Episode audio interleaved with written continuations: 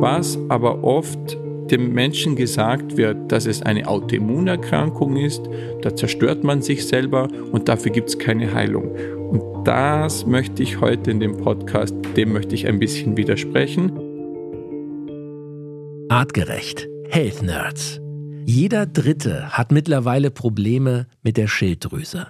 Ein winziges Organ in unserem Hals, das bei Fehlfunktion unsere Gesundheit erheblich verschlechtert. Die Betroffenen leiden unter starken Stimmungsschwankungen, unter Gewichtszunahme, ständiger Müdigkeit, ausbleibender Regelblutung oder auch Wassereinlagerungen im Körper. Eine besondere Form der dauerhaften Schilddrüsenentzündung nennt man Hashimoto. Wenn unser eigenes Immunsystem unseren Körper angreift, was bei Hashimoto der Fall ist, dann sprechen Experten von einer Autoimmunerkrankung. Für Daniel Reheis aus dem Health Nerds Wissenschaftsteam ist die Schilddrüse der Finanzminister des Körpers und hat damit eine enorm wichtige Funktion. Was sie genau macht, wie wir ganz einfach feststellen können, ob auch wir Probleme mit der Schilddrüse haben und warum vor allem Aluminium ein Risikofaktor für Autoimmunerkrankungen ist. Ihr erfahrt es in dieser Episode. Und Daniel macht allen Betroffenen Mut. Schilddrüsenprobleme können wir wieder in den Griff bekommen. Er liefert uns konkrete, handfeste Tipps, die übrigens auch bei allen anderen Autoimmunerkrankungen helfen können. Ich bin Felix Möse und ich stelle hier für euch die richtigen Fragen. Artgerecht. Health Nerds. Mensch einfach erklärt. Die Health Nerds. Heute mit einem wirklich extrem spannenden Thema. Ein Thema, wo ich persönlich ähm, bisher überhaupt keine Berührung hatte. Den Begriff Hashimoto habe ich aber schon so oft gehört im Freundeskreis, in der Familie. Und äh, es wird allerhöchste Zeit, dass wir darüber mal sprechen. Und wir haben deshalb unseren absoluten Hashimoto-Schilddrüsen-Experten heute hier im Podcast, Daniel Reheis. Daniel, herzlich willkommen hier im Podcast. Hallo Felix, ich freue mich sehr. Daniel, wir wollen gleich mal klären. Äh, viele äh, Podcast-Hörer kennen dich natürlich schon. Ähm, die Artgerecht Community weiß, wer du bist, als einer der Gründer von Artgerecht, als ein begnadeter Wissenschaftler. Ich weiß aber persönlich, dass du dich sehr mit diesem Hashimoto-Thema in den letzten Jahren ähm, beschäftigt hast. Bevor wir gleich mal reinsteigen und, und erstmal überhaupt erfahren wollen, was ist Hashimoto genau, wen betrifft es, was sind das für Symptome, ähm, eine schnelle Frage an dich persönlich. Warum bist du auf diesem Gebiet so bewandert? Warum ist das so ein Steckenpferd von dir? Weil ich mich vor allem mit dem ältesten Teil des Immunsystems beschäftige. Also dem gilt meine große Faszination, also diesem Millionen Jahre alten System, das zum Beispiel alle Säugetiere und folglich auch Menschen nach der Geburt über die Milch Mütter an ihre Kinder weitergeben. Und namentlich äh, Lactoferrin beispielsweise ist so eine Substanz, mit der ich mich beschäftige, wenn ich aufstehe und wenn ich ins Bett gehe.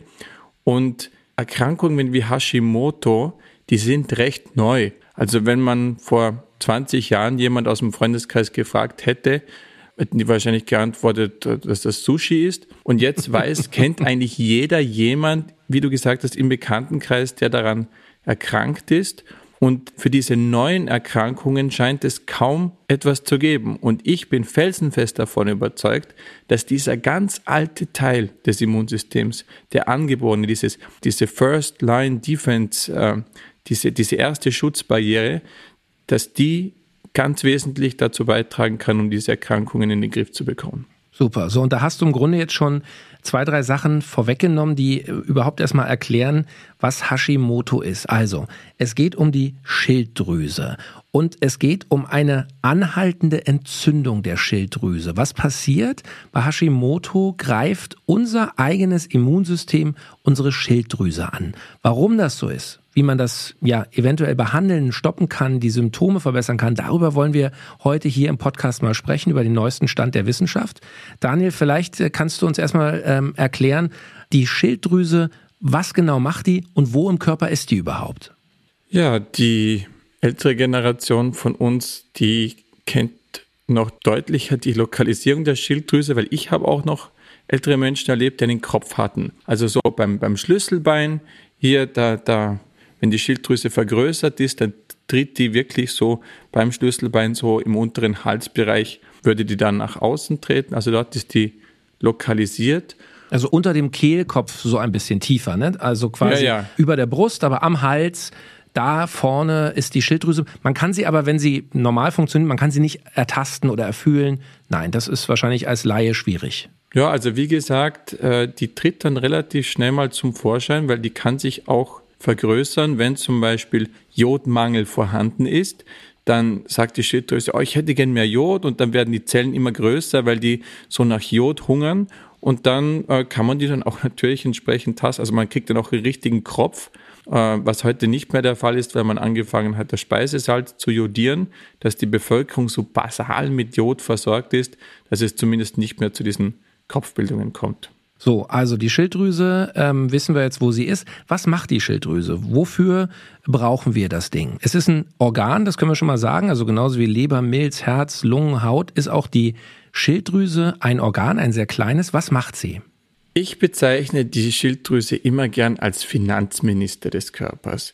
Denn jede Zelle, jede reagiert auf Schilddrüsenhormon.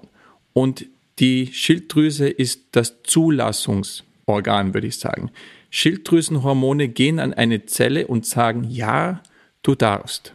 In anderen Worten, wenn es uns sehr gut geht und wenn wir genügend Nährstoffe äh, zur Verfügung haben und wir in einer schönen friedlichen Umgebung wohnen, dann sagt die Schilddrüse, okay, wir können mal in Luxus investieren. Wir bauen mal unsere Haut auf, äh, Haare, Nägel. Alles, was wir nicht unmittelbar zum Überleben brauchen, wird dann ein bisschen üppiger und, und besser ausgebaut und man verbraucht auch ein bisschen mehr Energie. Das heißt, wenn die Schilddrüse gut funktioniert, bleibt man schlank und schön. Und jeder oder die meisten, die mit der Schilddrüse irgendwann mal Probleme hatten, merken sofort, dass man das optisch sieht, dass sie sehr schnell an Gewicht zunehmen. Das heißt, die Schilddrüse in Balance zu halten, ist immens wichtig, da der ganze Körper bei nicht gut funktionieren degenerieren würde. Okay. Ähm, jetzt, also haben wir schon eingangs gesagt, ähm, Hashimoto ist eine anhaltende oder eine dauerhafte Entzündung der Schilddrüse. Äh, kurz eingeschoben, warum heißt das Hashimoto? Woher kommt dieser Begriff? Es klingt, äh, du hast schon gesagt, nach Sushi, es klingt japanisch. Ist es das auch? Ja, tatsächlich, das war ein japanischer Arzt, der seine Dissertation dazu geschrieben hat und daher kommt der Name. Okay, so, also bei Hashimoto passiert also Folgendes, ähm, ganz einfach gesagt, das Immunsystem greift unsere Schilddrüse, also greift die Schilddrüsenzellen an. Da fragt man sich natürlich, und wir haben ja hier bei den Health Nerds auch schon viel über das Immunsystem gesprochen und wie, ja, wie intelligent, wie clever es ist, über Jahrmillionen, du hast es gerade schon gesagt, entwickelt. Warum ist unser Immunsystem so dumm, den eigenen Körper im Konkreten, also die Schilddrüse, anzugreifen? Wie kommt das? Du sprichst es genau an. Es ist wirklich eigenartig. Alle Autoimmunerkrankungen sind wirklich komisch, weil warum sollte unser Immunsystem, unser Freund und Helfer, warum sollte er unsere eigenen Zellen, sozusagen seine eigene Grundlage äh, der Existenz auch vernichten? Und wie ich eingangs schon gesagt habe, diese Erkrankungen sind sehr neu. So gehäuft treten die erst in den letzten Jahrzehnten auf und dann muss es etwas zu tun haben mit den Veränderungen unserer neuen Welt und vielleicht kann unser Immunsystem so vielleicht gar nicht unbedingt etwas dafür. Mhm. So, jetzt, äh, wenn du das so sagst, klingt es auch, als hättest du viele Fragezeichen und es ist definitiv auch so, dass mit Sicherheit die Wissenschaft dann noch nicht den äh, Weisheit letzten Schlusses gefunden hat. Aber du kannst uns das bestimmt besser erklären. Was ist mit dem Immunsystem? Ähm, was stimmt da nicht? Wie kann man es wissenschaftlich erklären, dass eben seit 20, 30, 40 Jahren vermehrt diese Hashimoto-Fälle auftreten? Ganz grundsätzlich handelt es sich ja um einen Fehler, um eine Verwechslung. Das heißt, das Immunsystem identifiziert unsere eigenen Zellen als etwas Fremdartiges und da muss man sich fragen, wie kommt es zu dieser Verwechslung? Und ich kann vielleicht sogar auf dem Wissen aufbauen, was wir jetzt in der Pandemie alle gesammelt haben. Denn die meisten haben ja eine Impfung bekommen und anhand der Impfung kann ich es vielleicht ein bisschen erklären. Denn man spritzt ja nicht den Covid-Erreger an sich. Das heißt, man braucht ganz unterschiedliche Mechanismen, um dem Immunsystem vorzugaukeln, es wäre Covid. Und das ist ein ganz ähnlicher Mechanismus, weil es wird unserem Körper, unserem Immunsystem wird vorgegaukelt an irgendeinem Punkt, dass unsere eigenen Zellen etwas Fremdes wären. Und der Mechanismus ist ähnlich wie bei Covid. Ein Beispiel bei Impfungen ist der sogenannte Adjuvant, eine Substanz, die das Immunsystem aggressiv macht gegen eine Substanz, um entsprechend den Effekt zu haben. Das heißt, wenn ich zum Beispiel einen Totimpfstoff habe, würde das Immunsystem unter normalen Umständen sagen, boah, ist ja tot, ist ja nicht gefährlich. Da muss ich es trotzdem aggressiv machen. Und ein Aggressivmacher in Impfungen ist beispielsweise das Aluminiumhydroxid. So, Aluminiumhydroxid macht das Immunsystem aggressiv gegen das, was da gerade gespritzt wurde und es bildet Antikörper dagegen, obwohl es das unter normalen Umständen gar nicht tun würde. Und damit ist Aluminium, das kann ich schon vorab sagen, ein Risikofaktor, um Autoimmunerkrankungen zu entwickeln. Und im Umfeld von Impfungen passiert es häufiger, dass auch eine Autoimmunerkrankung stattfindet, beziehungsweise das trifft für jede Infektion zu. Aber da möchte ich nicht so weit vorgreifen, weil da kommen wir später noch drauf zu sprechen. Auf jeden Fall. Aber ein wichtiges Ding hast du gerade gesagt. Aluminium oder Aluminiumverbindungen sind also für unseren Körper offenbar oder für die Gefahr von Autoimmunerkrankungen erheblich. Ähm, da fällt mir spontan ein, ich sehe immer häufiger jetzt im Supermarkt bei so äh, Deo, Deo-Rollern für die Achseln, äh, mhm. null Prozent Aluminium. Also es gibt offenbar viele, die noch Aluminium haben. Äh, einige heben sich jetzt davon ab. Ist das auch so etwas, warum man zum Beispiel sich äh, diese Deo-Roller mit Aluminium nicht unter die Achseln schmieren sollte, weil auch da der Körper ähm, durcheinander gebracht werden kann, das Immunsystem? Absolut. Aluminium ist ein super Beispiel, weil es so frei in der Natur nicht vorkommt. Erst wir Menschen haben angefangen, das aus seinen Verbindungen mit beispielsweise Silizium herauszulösen und freies Aluminium zu produzieren. Und dieses freie Aluminium ist hochtoxisch, macht unser Immunsystem komplett narrisch, aber das Immunsystem hatte nie die ganze Evolution mit freiem Aluminium zu tun. Das heißt, wir müssen unbedingt vermeiden, dass wir mit Aluminium in Kontakt kommen, diese Deos weglassen. Da gibt es auch diese italienischen Kaffeekocher. Da habe ich schon bei ganz vielen vor Ort, habe ich den entsorgt ähm, bei Bekannten, weil Aluminiumgeschirr zu verwenden, um Kaffee aufzukochen, der dann extra noch rauslöst, dann habe ich jeden Morgen meine, meine Aluminiumdosis und ich habe zu Hause beispielsweise auch einen Wasserfilter, der das rausnimmt, weil Aluminium schon allgegenwärtig ist in unserer Umgebung und ein bisschen was kann der Körper auch ausscheiden. Man muss nicht paranoid werden, aber man sollte versuchen, so gut es geht, Aluminium zu vermeiden. Und wenn man schon eine Erkrankung hat, das werden wir auch noch besprechen. Da muss man bei ein paar Sachen einfach konsequenter sein. Lass uns da gleich noch einen kleinen Exkurs machen. Diese Kaffeekapseln, äh, so die man, die man in die, in die Schnellmaschine schmeißt, um Kaffee zu zapfen, diese Aluminiumkapseln. Also auch nicht gut. Das sind die Autoimmunerkrankungsanreger schlechthin. Und da spielt es nicht mal eine Rolle, ob die Aluminium enthalten oder nicht weil, wie wir auch sehen werden, das Weichmacher Bisphenole, die dort zuhauf drinnen sind, die gehören auch in diese Kategorie. Das heißt, Kapselkaffee bei Autoimmunerkrankungspatienten, die ich habe, da muss das ganz weg, sofort auf gleich. Wow. Und also, ich würde allen anderen raten, das präventiv auch zu tun. Okay, also das ist ja schon mal hier äh, bei den Health Nerds heute wieder äh, wirklich geballtes Wissen. Daniel, vielen Dank schon mal, weil ja, das hat man gar nicht so auf dem, Schirm. Ja, man, man nutzt das irgendwie jeden Tag und denkt, man tut sich was Gutes, aber äh, macht man eben nicht. Okay, zurück zu Hashimoto. Evolutionär betrachtet, also hast du uns schon erklärt, ist das eine neue Erkrankung, also auch eine ja eine neue Überreaktion unseres Immunsystems.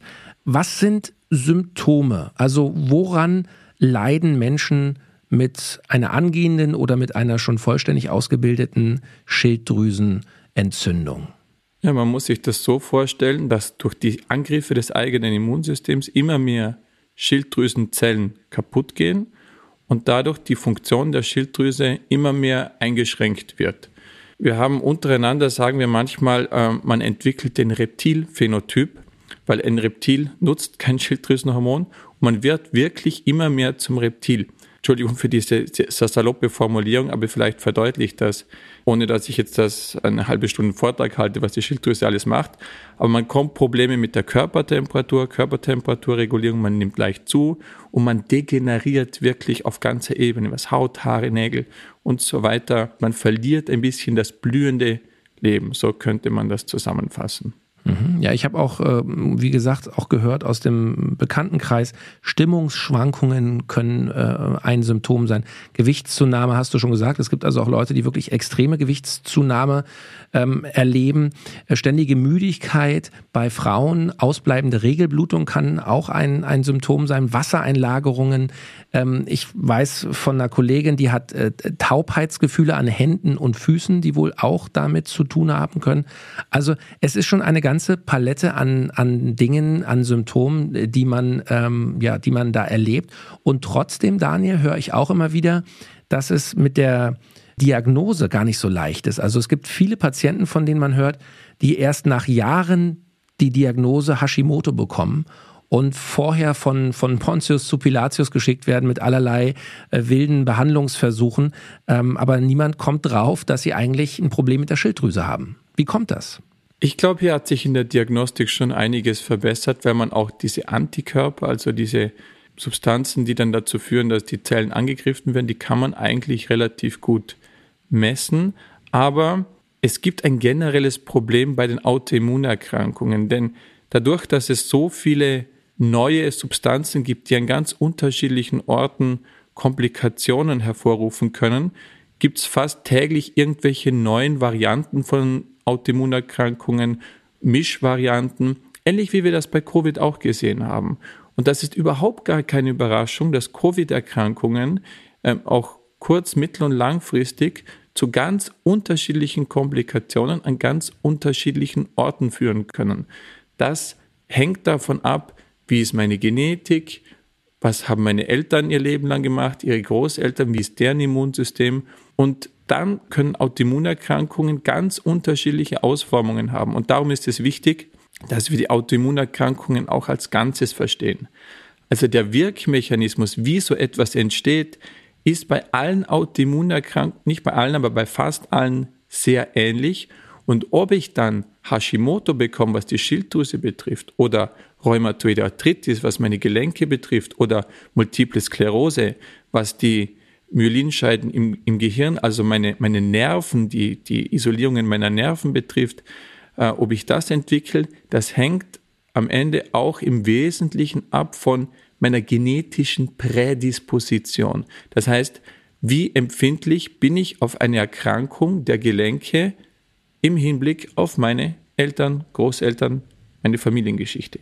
Aber der Weg und die Risikofaktoren bei den Autoimmunerkrankungen sind sehr ähnlich. Das heißt, die, die heute zuhören, die kein Hashimoto haben, aber eine andere Autoimmunerkrankung, die können die Tipps eins zu eins auch so anwenden, die ich heute von mir gebe.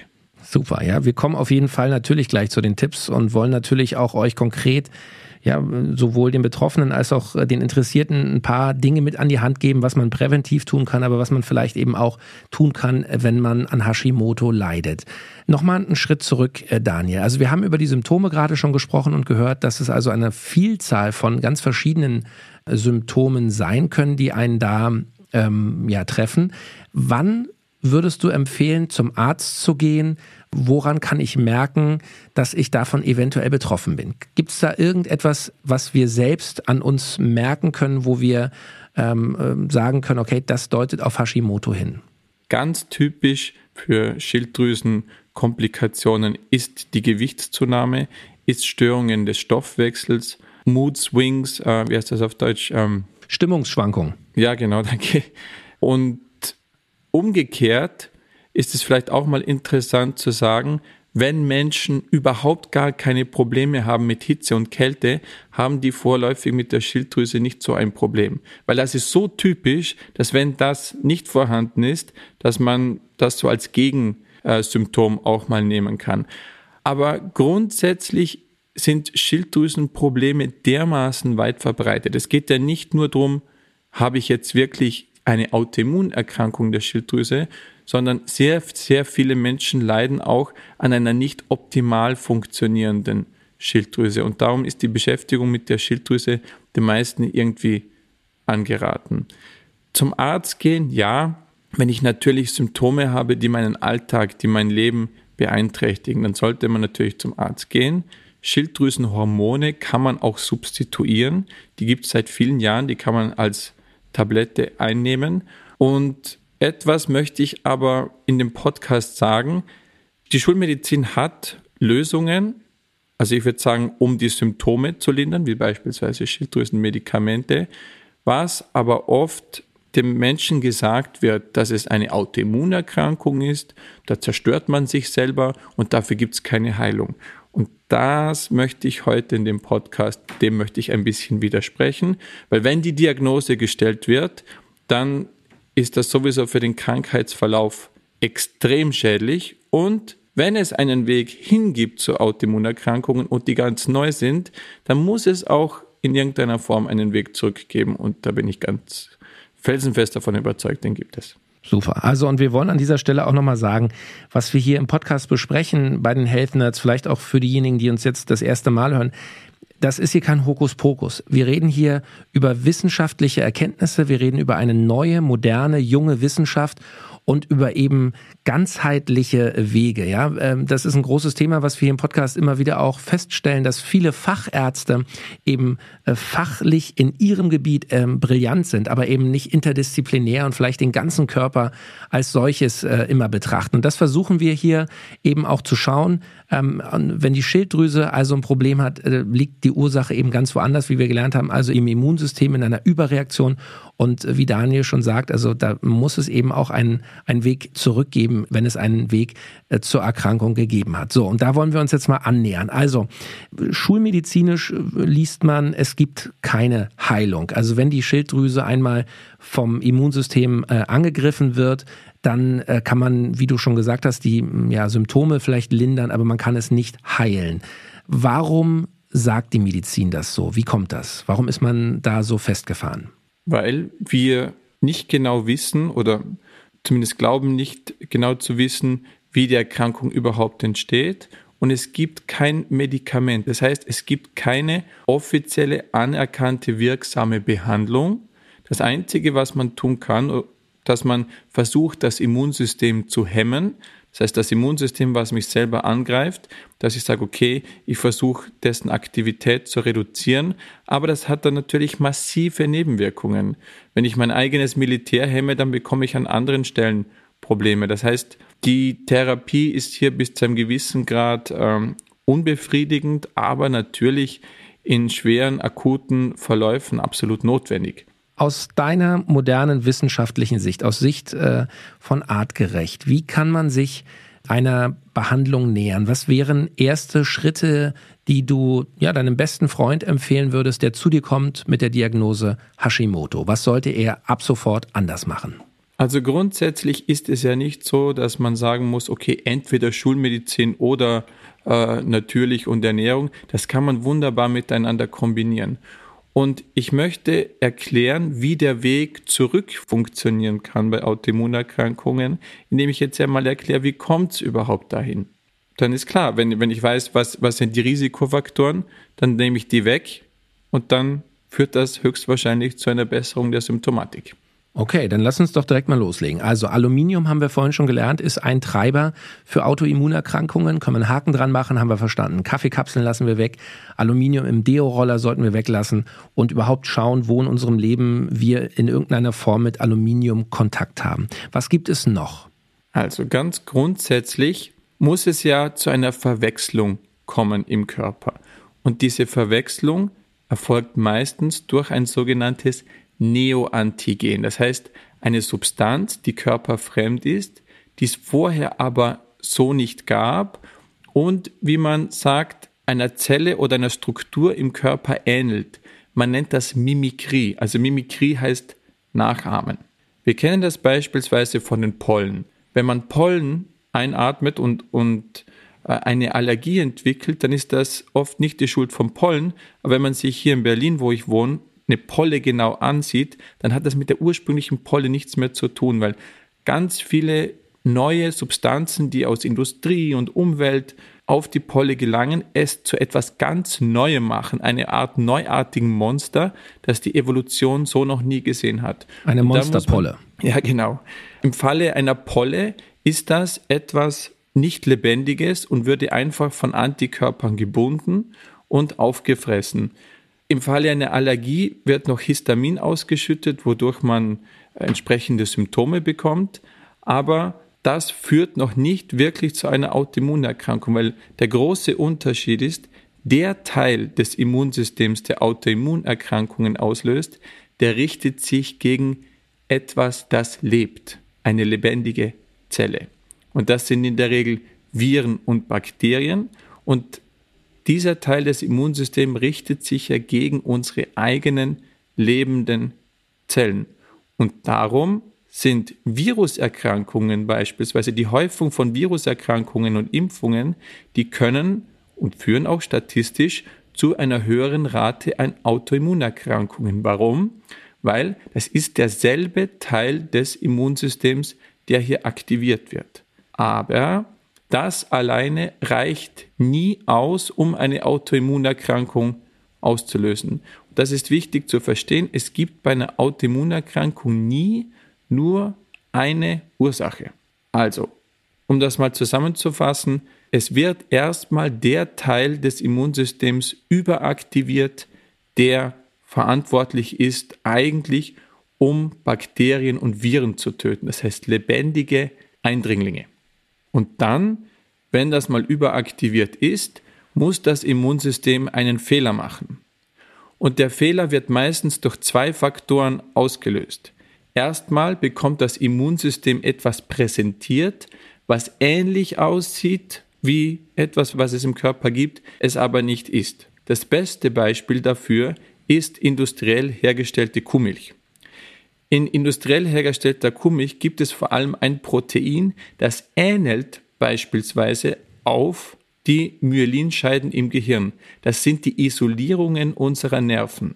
So, also wenn das jetzt ähnlich aussieht, wenn die Milch ähnlich aussieht, dieses Protein, wie unsere Verkleidungen von unseren Nerven, dann ist schon mal eine höhere Wahrscheinlichkeit, dass es zu einer Verwechslung führen könnte. Das heißt, wenn ich da kurz einhaken darf, Daniel, nur dass ich es verstehe. Das heißt, wir trinken Milch und ähm, da gibt es eben Proteine in der Milch, die der Körper als fremd identifiziert. Das Immunsystem wird aktiv, geht drauf, bekämpft diese Proteine und wenn die aber, wie du beschreibst, also ähnlich aussehen von den Strukturen, von den Formen wie die Proteine, die unsere Nervenzellen beispielsweise umgeben, dann kann es auch sein, dass das Immunsystem darauf trainiert wird, solche Zellen anzugreifen greift dann eben auch unsere körpereigenen Zellen an. Habe ich das richtig verstanden? Genau. Und ohne jetzt hier eine komplette Liste aufzuzählen, aber das sind in der Regel immer neue industriell hergestellte Lebensmittel. Das ist der klassische hochgezüchtete Industrieweizen, das ist die industriell hergestellte Kuhmilch, das sind industriell verarbeitete Lebensmittel und ihre Zusatzstoffe, zu denen kommen wir gleich auch noch, aber grundsätzlich sollte so viel wie möglich komplett natürliche, naturbelassene Nahrung konsumiert werden, die möglichst frisch ist und unverarbeitet. Das ist mal einer der wesentlichsten Elemente, die man bei der Prävention und Behandlung von Autoimmunerkrankungen beachten sollte. Und industrielles Getreide und Kuhmilch, die beiden Beispiele, sind die üblichen Verdächtigen, die fast immer eine Rolle spielen. Okay, also die sollten wir weglassen. Ansonsten äh, artgerechte, abwechslungsreiche Ernährung. Auch dazu haben wir schon hier ähm, bei den Health Nerds mehrfach gesprochen. Gibt einige Podcast-Folgen, wo wir über ähm, die Themen Ernährung sprechen. Also da könnt ihr auch gerne mal quer hören und euch Tipps holen, äh, wie ihr euch eben artgerecht, so wie es unserer Art Mensch äh, entspricht, ernähren könnt. Jetzt hast du die Zusatzstoffe angesprochen, Daniel. Welche Zusatzstoffe hat die Wissenschaft hier identifiziert? Wo sind da die Gefahren? Ja, die gehören in die nächste Gruppe, die wir unbedingt besprechen müssen, weil bis jetzt, um es nochmal zusammenzufassen oder um mal ein Beispiel zu geben, wie eine Autoimmunerkrankung entstehen kann. Ich habe Covid oder ich lasse mich impfen oder ich habe sonst irgendeine Infektion. Dann ist der Teil des Immunsystems, der potenziell eine Autoimmunerkrankung auslösen könnte, der ist mal aktiviert. So.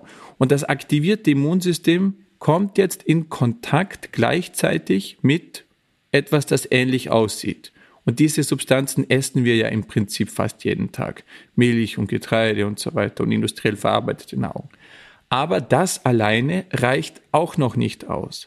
Wir brauchen für, für den finalen Entstehen von einer Autoimmunerkrankung einen sogenannten Second Hit, einen zweiten Schlag, einen Adjuvanten, einen Zusatzstoff, der dazu führt, dass das Immunsystem wirklich inadäquat aggressiv reagiert. Das habe ich schon erwähnt, ganz am Anfang. Das, was man der Impfung auch hinzufügt. Und dieser Adjuvant, dieser Second Hit, dieses auslösende Element, das können ganz viele Ursachen sein und oft sind die kombiniert. Eines hast du schon gesagt, Zusatzstoffe in Lebensmitteln. Dann Pestizide, ganz wichtig.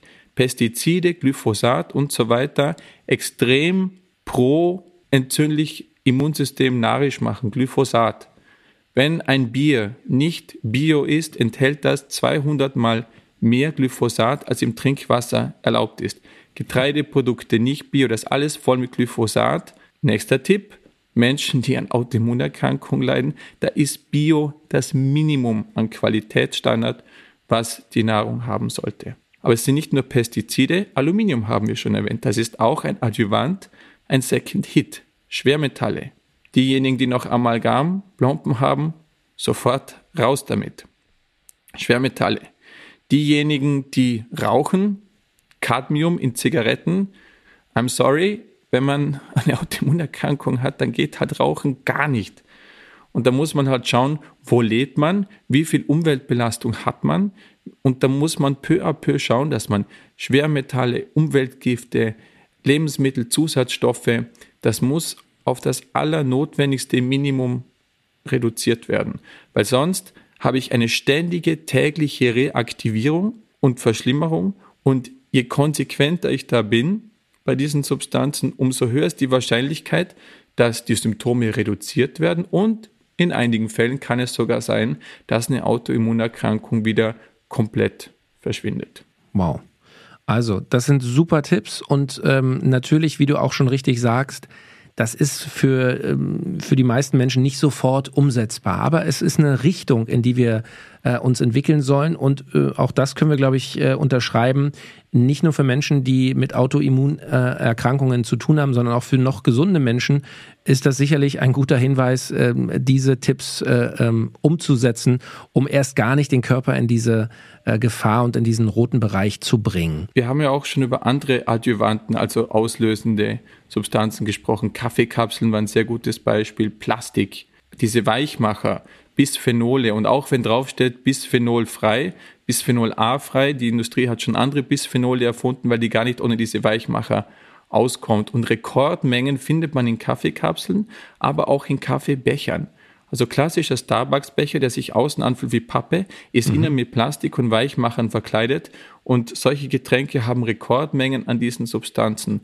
Und wichtig ist auch zu verstehen, dass diese Adjuvanten, diese Schwermetalle die können auch eins zu eins ersetzt werden durch psychoemotionalen Stress. Also psychoemotionaler Stress kann auch das Immunsystem derart stark aktivieren, dass es einen Fehler macht. Es gibt viele, die berichten, oh, ich war damals, damals bin ich umgezogen, habe äh, eine Prüfung gehabt, äh, meine, meine Beziehung beendet, bumm, dann kam die Autoimmunerkrankung. Viele berichten es auch zum Beispiel nach der Schwangerschaft. Das, das hat zum Beispiel andere Gründe weil in der Schwangerschaft wird der Teil der Autoimmunerkrankung auslösen kann, der wird runtergefahren. Warum? Weil der Teil kann lebendige Zellen töten. Was ist ein Baby? Das ist ein Fremdkörper in mir. Wenn der Teil des Immunsystems zu aktiv wäre, könnte das Baby angegriffen werden. Das wird also während der Schwangerschaft massiv reduziert und nach der Schwangerschaft kann es zu seinem genannten Rebound, zu seinem Rebounds-Effekt kommen. Und direkt nach der Schwangerschaft ist die Gefahr auf eine Autoimmunerkrankung höher. Und darum mein Tipp, nach Schwangerschaften, während einer Impfung, während einer Infektion, keine Kaffeekapseln, kein Aluminium, psychoemotionalen Stress vermeiden und so weiter und so fort. Aber viele Menschen können leider ihrem psychoemotionalen Stress nicht entkommen. Das kann auch der Nachbar sein, der einen ärgert, der Arbeitsplatz, die Beziehung. Ich will nur sagen, das hat natürlich permanente Aufrechtserhaltungskapazität, so wie man sagt, für Autoimmunerkrankungen. Okay, aber das sind doch richtig konkrete und gute Tipps, die wir hier liefern können. Daniel, was kann man aktiv noch tun, wenn man also unter dieser entzündeten Schilddrüse, unter Hashimoto leidet? Gibt es Stoffe, gibt es äh, besondere Nahrungsmittel, gibt es Medizin äh, in der Nahrung, äh, die ich nehmen kann, um hier aktiv neben den von dir beschriebenen Interventionen ähm, eben aktiv etwas zu tun? Wie ist es zum Beispiel, wir haben vorhin über Lactoferrin gesprochen, wäre Lactoferrin als Supplement ein Stoff, der mich da unterstützen kann? Also ich habe ja schon erwähnt, dass ich felsenfest daran glaube, dass dieser alte Teil des Immunsystems in der Lage ist, den erworbenen, also den, den, den jüngeren Teil des Immunsystems, der erst durch unser Leben lernt, durch Kontakt mit Viren, dass bei fehlgeleitetem Immunsystem, überaktiven Immunsystem, das unser eigenen Körper angreift, dass hier dieser alte Teil zur Beruhigung und Regulierung helfen kann. Denn das ist auch seine Aufgabe, regulierend zu wirken, ausgleichend. Und Lactoferrin ist eine Substanz, die kommt natürlich in uns vor, vor allem in den Schutzbarrieren, in der Mundschleimhaut, in den Augen. Und Mama gibt mir das über die Muttermilch erstmal mit auf den Weg. Und diese Substanz ist ein Immunmodulator. Und Gott sei Dank können wir es aus Kühen klauen und in Kapseln geben. Und es gibt dazu auch einige Forschung. Ich berichte jetzt aber vor allem aus der eigenen therapeutischen Erfahrung von mir und auch anderen.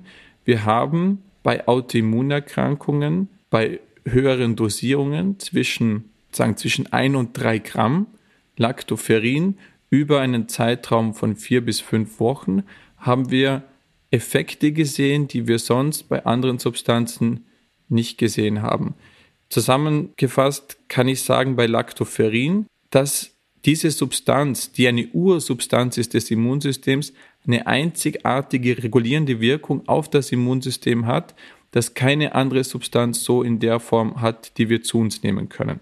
So, also ich werde definitiv, Lactoferrin ist bei mir das zusätzliche, ich sage nicht, dass es eine klassische Therapie ersetzt, das kann man mit der schulmedizinischen Behandlung wunderbar kombinieren. Das ist für mich so das Number One Supplement, was ich empfehle und auch bei mir dann und bei meiner Familie einnehmen würde.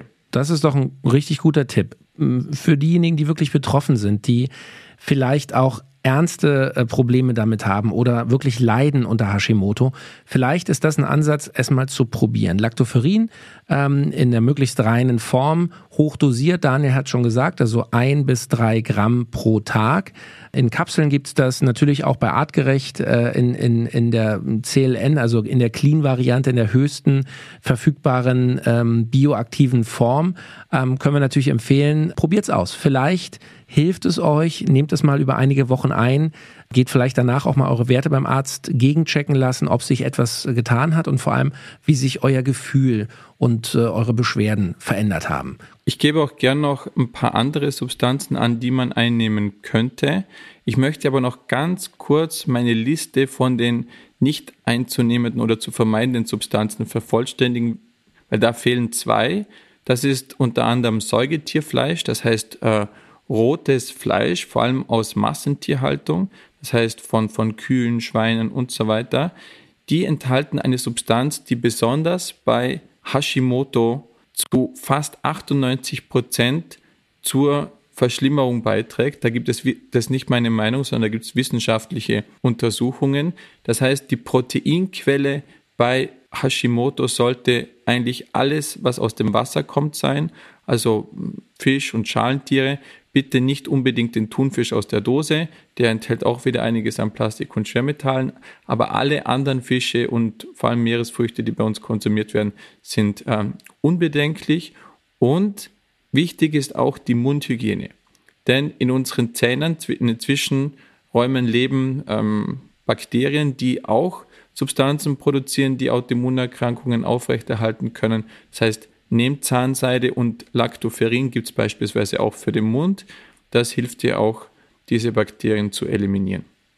Super Tipps. Wunderbar, Daniel. Und da würde ich direkt anschließen. Äh, Lactoferrin wäre also ein Supplement, wo du sagst, jawohl, das kann einen positiven Effekt haben. Was noch? Welche Stoffe sollten wir noch konsumieren? Also allen voran Vitamin D3, am besten in Kombination mit Vitamin K und K, äh, K2 und K1. Vitamin D bekommen wir auch an der Sonne und das berichten fast alle Autoimmunerkrankungen, dass wenn sie in den Süden gehen, wenn sie am Meer sind, dass es dann besser wird. Das heißt, die Sonne konsumieren natürlich nicht mit Sonnenbrand und wenn man gerade nicht an die Sonne gehen kann, dann bitte Vitamin D supplementieren.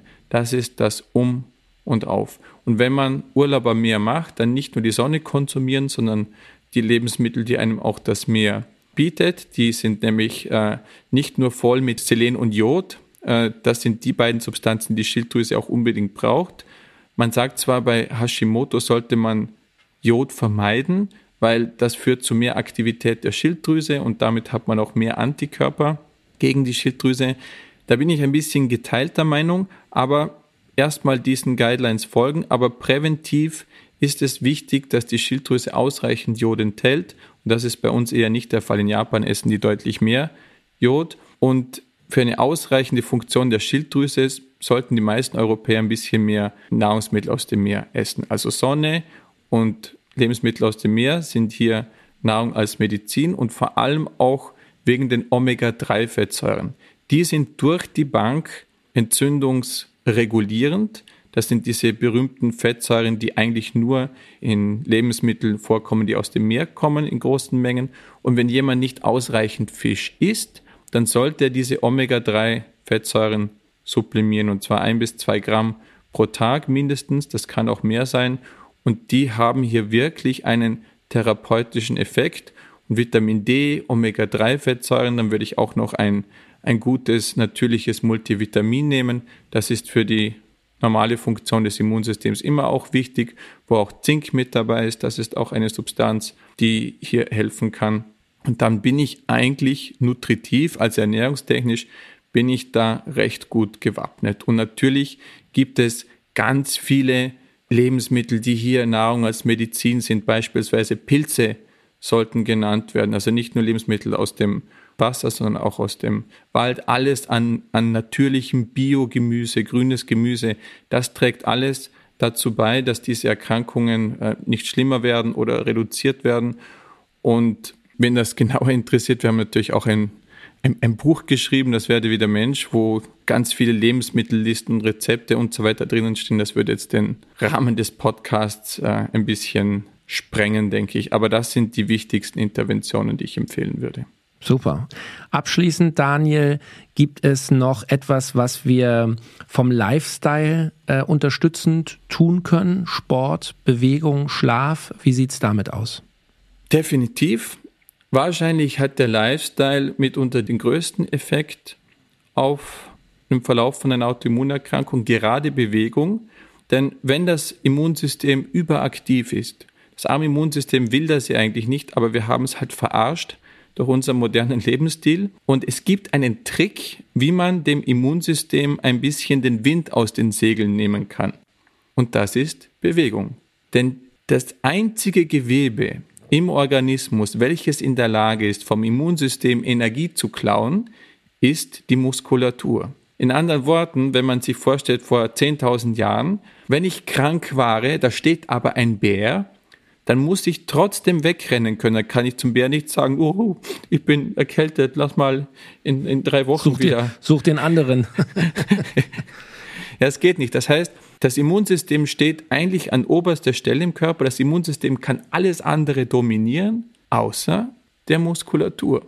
Das heißt, bewegen führt immer dazu, dass das Immunsystem weniger Energie hat und dann kann es auch weniger überreagieren.